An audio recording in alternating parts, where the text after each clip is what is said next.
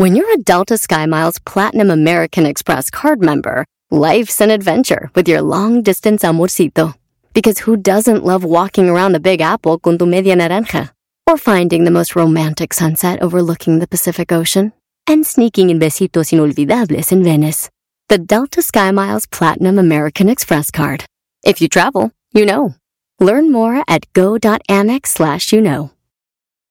¿Qué tal amigos? Tremenda Vaina es el podcast donde te contamos cuatro historias asombrosas que desafían la realidad. De las cuatro, solamente una es mentira. Al final del episodio revelaremos la historia falsa. Tremenda vaina. En este episodio de Tremenda Vaina. Tragado vivo. Vinos cubanos. Cigarrillos para el asma. Fue una mala inversión. Esto es Tremenda Vaina, episodio número 65. Y esto empieza. Empieza. ¡Ah, sí! Tremenda vaina. Danilo. ¿Qué pasó, Roman Rojas? Otra vez desde el mismo país, pero en lugares diferentes. Bueno, aquí vamos con la primera historia de hoy, ¿verdad? Que tú la vas a contar. Vale, esta te va a gustar, Roman. ¿Te acuerdas de lo que le pasó a Pinocho en el mar? Cuando estaba en el mar le pasaron muchas cosas, pero ¿te acuerdas qué le pasó específicamente cuando estaba en el mar? Creo que me acuerdo que se lo tragó una ballena. Ajá, se lo tragó una ballena. Bueno, y eso que yo pensaba que había pasado demasiado tiempo desde que tú tuviste algo que ver con Pinocho. Pero bueno, esa es la parte del cuento que siempre se quedó conmigo. La, la parte cuando a Pinocho se lo traga una ballena. Bueno, en estos días mi buena amiga y tremendo vainóloga consumada Nanachi Chávez me pasó esta historia que me dejó con la boca abierta. Ok.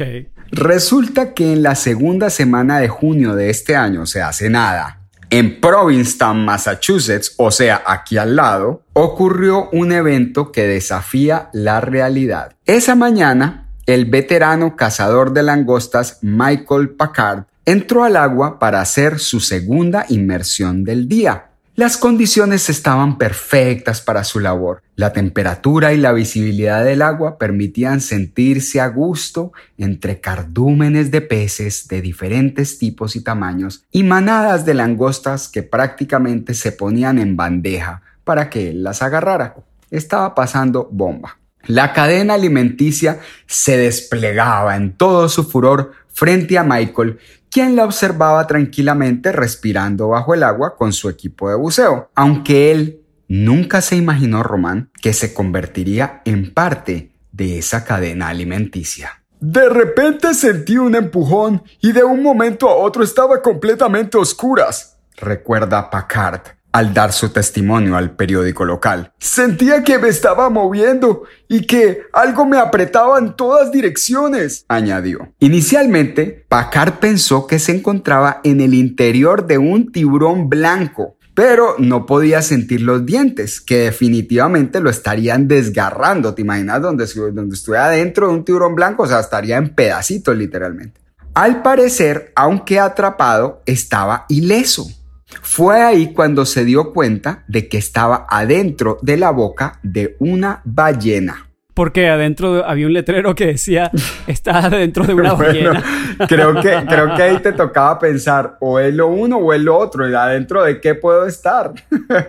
bueno, entonces estaba completamente adentro de su boca. Entonces pensé, no hay manera que salga de aquí, estoy muerto. Solo podía pensar en mis hijos de 12 y 15 años, comentó Packard. Con el deseo de vivir en su mente, Packard empezó a retorcerse violentamente y por la reacción del animal se dio cuenta de que no le gustaba lo que estaba pasando. Según sus cálculos, Michael estuvo adentro de la ballena unos 30 a 40 segundos antes de que el animal saliera a la superficie y abriera la boca. Con Menos movimientos... mal que no dijiste de 30 a 40 minutos. Minutos, no, pues imagínate, bueno. Con movimientos rápidos de lado a lado, la ballena escupió a Packard, quien tenía a su hermana Cynthia y el capitán Josiah esperándolo en su bote a solo unos metros. Cuando la ballena salió a la superficie a deshacerse del molesto bocado, tanto Josiah como Cynthia vieron toda la acción y se dirigieron rápidamente hacia Michael para sacarlo del agua y llevarlo al centro de salud más cercano a ser evaluado. Cynthia expresó alivio de que el encuentro de su hermano no hubiera sido con un tiburón blanco, ya que esos se ven muy a menudo en el área. Todos concluyeron que había sido un error por parte de la ballena, que por su tamaño parecía ser un macho joven. Al abrir la boca para comer, las ballenas jorobadas, como eh, las ballenas jorobadas abren una boca inmensa, te puedes imaginar, y eso obstruye su propia visión y pueden meterse en la boca algo que no esperaban. Ay, me comió un carro. Ay, qué pena, señor tren. Además, su esófago es tan angosto que no podrían, aunque quisieran, tragarse a un humano. Así es que el susto se lo llevaron ambos por igual. ¿Qué te parece, Román? Tremenda vaina. Vamos para la segunda historia. Danilo, cuando piensas en Cuba, lo primero que te viene a la mente es qué? Uy, está difícil porque muchas cosas que no debería decir por radio, por podcast, pero los tabacos, los tabacos cubanos, eso es lo que se me viene a la mente.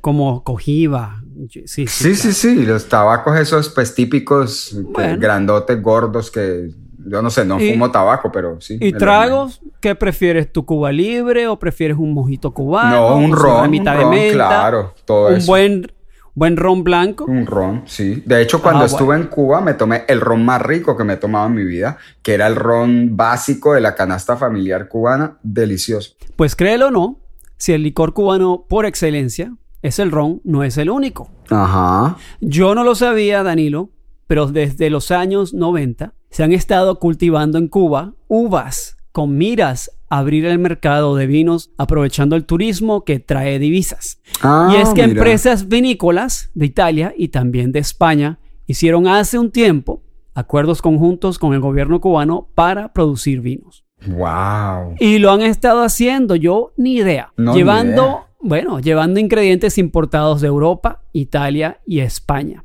Y mezclándolos con jugo de uvas cubanas, uvas tempranillo, cultivadas en Pinar del Río, en el Ah, lado oeste mira. de la isla. ¿Estuviste por ahí? Ajá. Sí, estuve en Pinar del Río. Ah, imagínate. Hacer qué bola. Luego hacen la fermentación y la filtración y lo etiquetan como vino cubano. ¿Quién, Vea, pues. quién iba a saber? Según comentarios de los viajeros, los cubanos hacen un vino tolerable que no está para ganar ningún premio internacional. Es algo así como el vino tinto de mesa, eh, vino rústico. Sí, sí, sí, el que viene en caja. Pero digamos tomable. Ok, Todos, tomable. todos prefieren dedicarse a degustar del el ron, los turistas. Claro. O si no, pedir una botella cara importada, aunque una botella de vino cubano les cueste solo 2 dólares con 50 centavos a los Wow. visitantes. Imagínate. Sí. muy Bueno, esta información es simplemente para ponerlos al tanto de que hay vino cubano y estas empresas europeas lo fabrican. Pero ahora, existe un conflicto, Danilo, entre el gobierno cubano y estos vinicultores. Siempre interesado en exaltar el nombre de quienes han liderizado la revolución, el gobierno cubano les exige utilizar el nombre de sus principales héroes revolucionarios Ah. para etiquetar la próxima cosecha de vino cubano. No fregues, ¿cómo se llamarán? bueno, el gobierno quiere imponer el nombre de Fidel de Claro. manera indirecta. Quieren que el vino tenga un nombre elegante, atractivo, pero que evoque las gestas patrióticas de Fidel Castro. Por supuesto. El vino se llamaría vino Fidelis, un vino tinto Cabernet Sauvignon. Sabemos que Fidelis significa en latín fiel.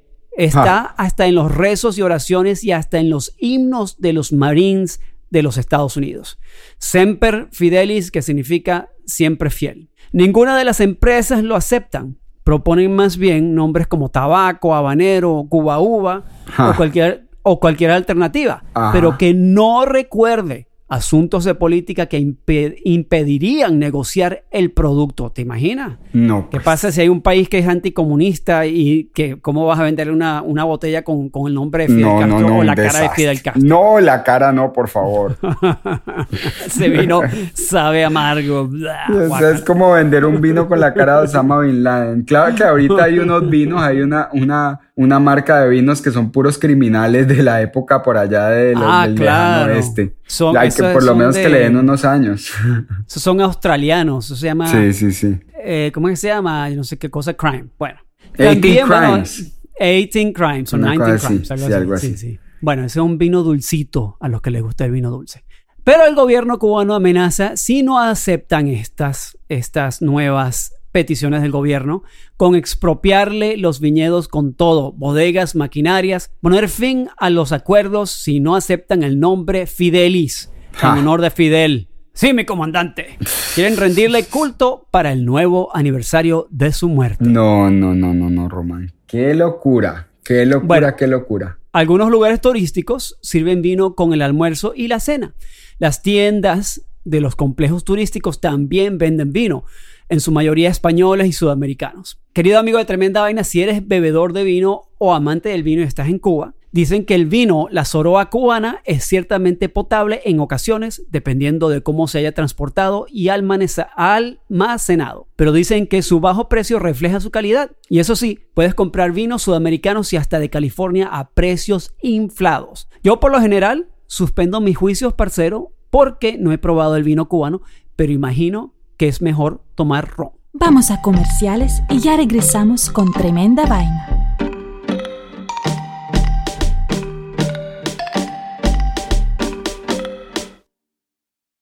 Tremenda vaina. Bueno, Román, ¿me creerías si te dijera que durante un tiempo en la historia moderna y dependiendo de qué consideres reciente hasta no hace mucho, se recetaban cigarrillos para el asma, hasta el punto en que podías comprar en la tienda un tipo de producto que se llamaba literalmente cigarrillos para el asma.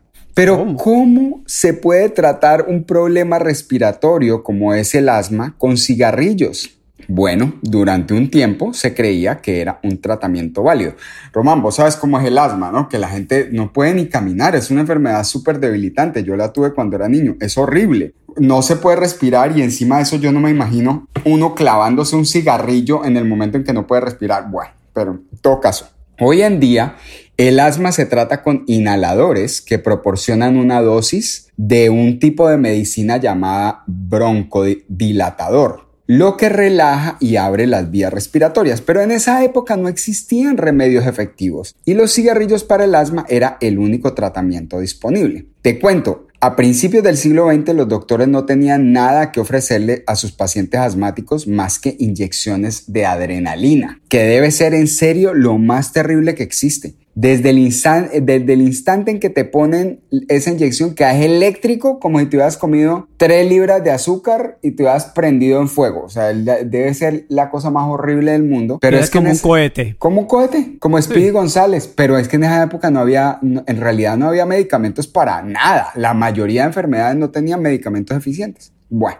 Por esa razón los asmáticos utilizaban un tipo de terapia por inhalación que contenía hojas de estramonio. El estramonio es una hierba que calma el dolor y la inflamación, o sea, es un remedio de abuelita, pues. En 1816, un farmacéutico británico escribió por primera vez acerca de esta hierba, Datura estramonio, diciendo que en muchos jardines ingleses se cultivaba para aliviar los síntomas del asma. En las décadas siguientes, muchas autoridades en el tema del asma apoyaron el tratamiento de fumar estramonio por sus propiedades antiespasmódicas. Eh, en 1819, el patólogo francés René Lenec incluyó una disertación del asma en su estudio clínico. Según médicos de la época, la causa del asma era la contracción espasmódica de los bronquios, o sea, eh, espasmódica quiere decir como que tenías unos espasmos en los bronquios que, que los contraían, ¿no?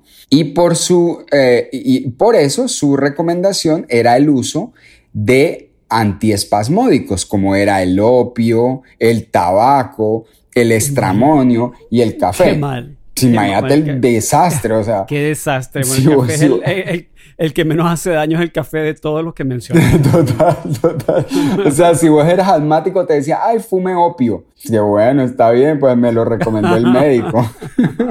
Me lo recomendó el médico y quedas, pero volando. Imagínate.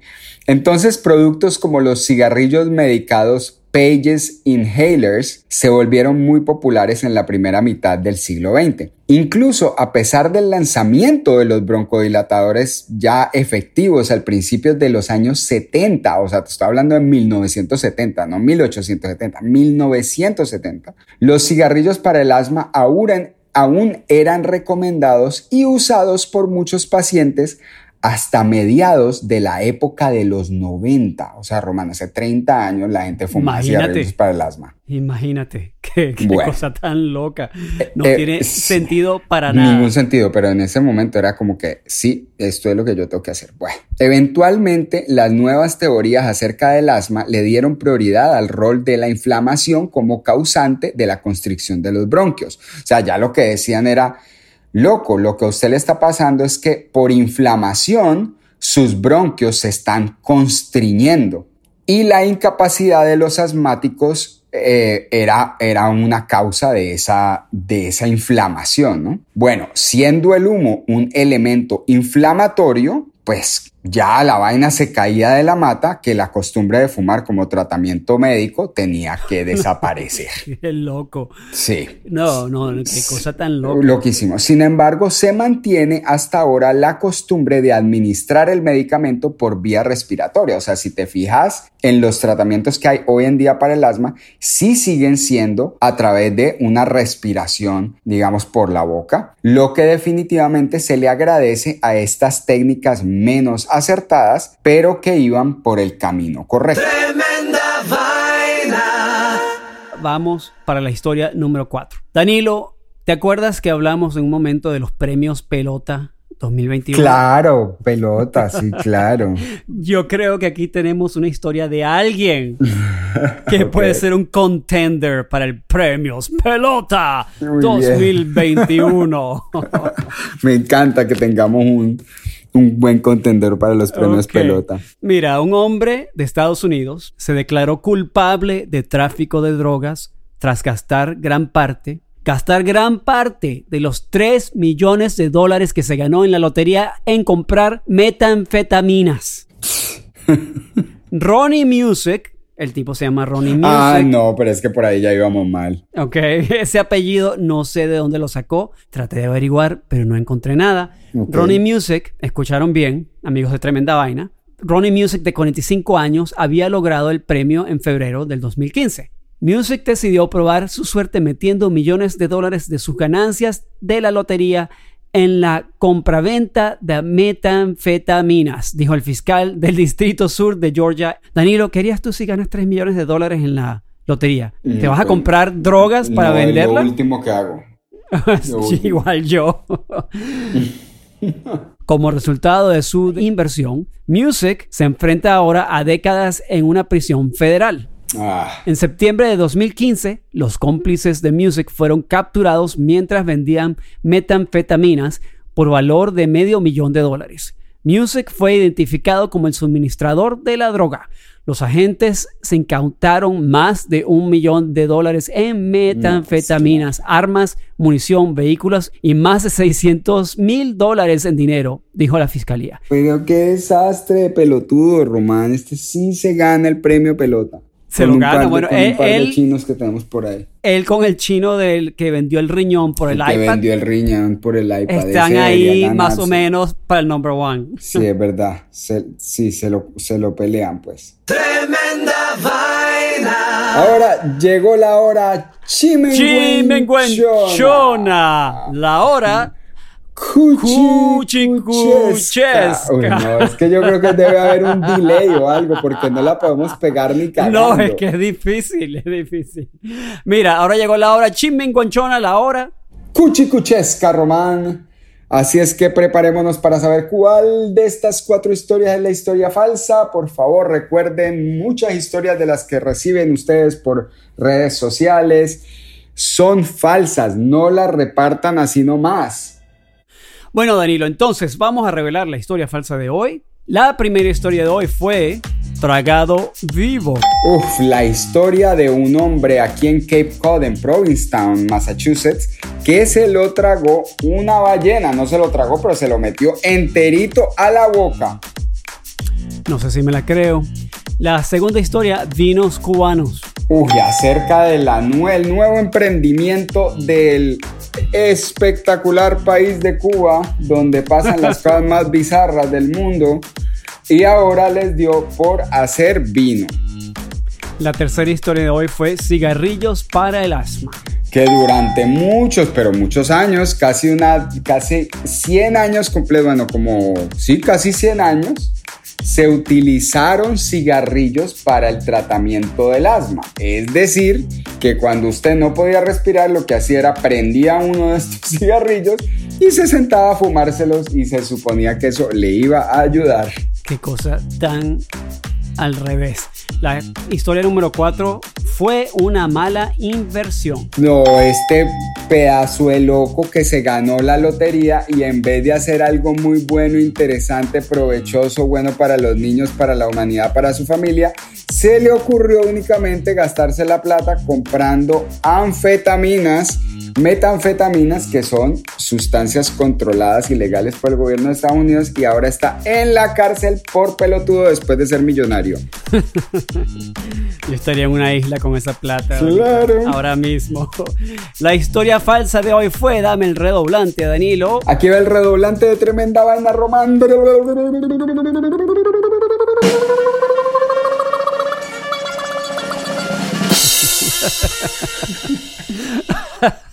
La historia falsa fue vinos cubanos. Ah. Entonces en Cuba no están haciendo vino. Bueno, parece que se hacen vinos, pero no estos vinos, no el... No los de Fidel. Nada, nada que ver de Fidel No Castro, los de Fidel, no, los de No, Fidel. no, no. Bueno, yo ya estaba con ganas de probar el vinito, el vinito cajero. En vez del vinito casero, el vinito de caja fidelino. Bueno, amigos, esto fue tremenda vaina y esto, termina. Ah, sí. sí.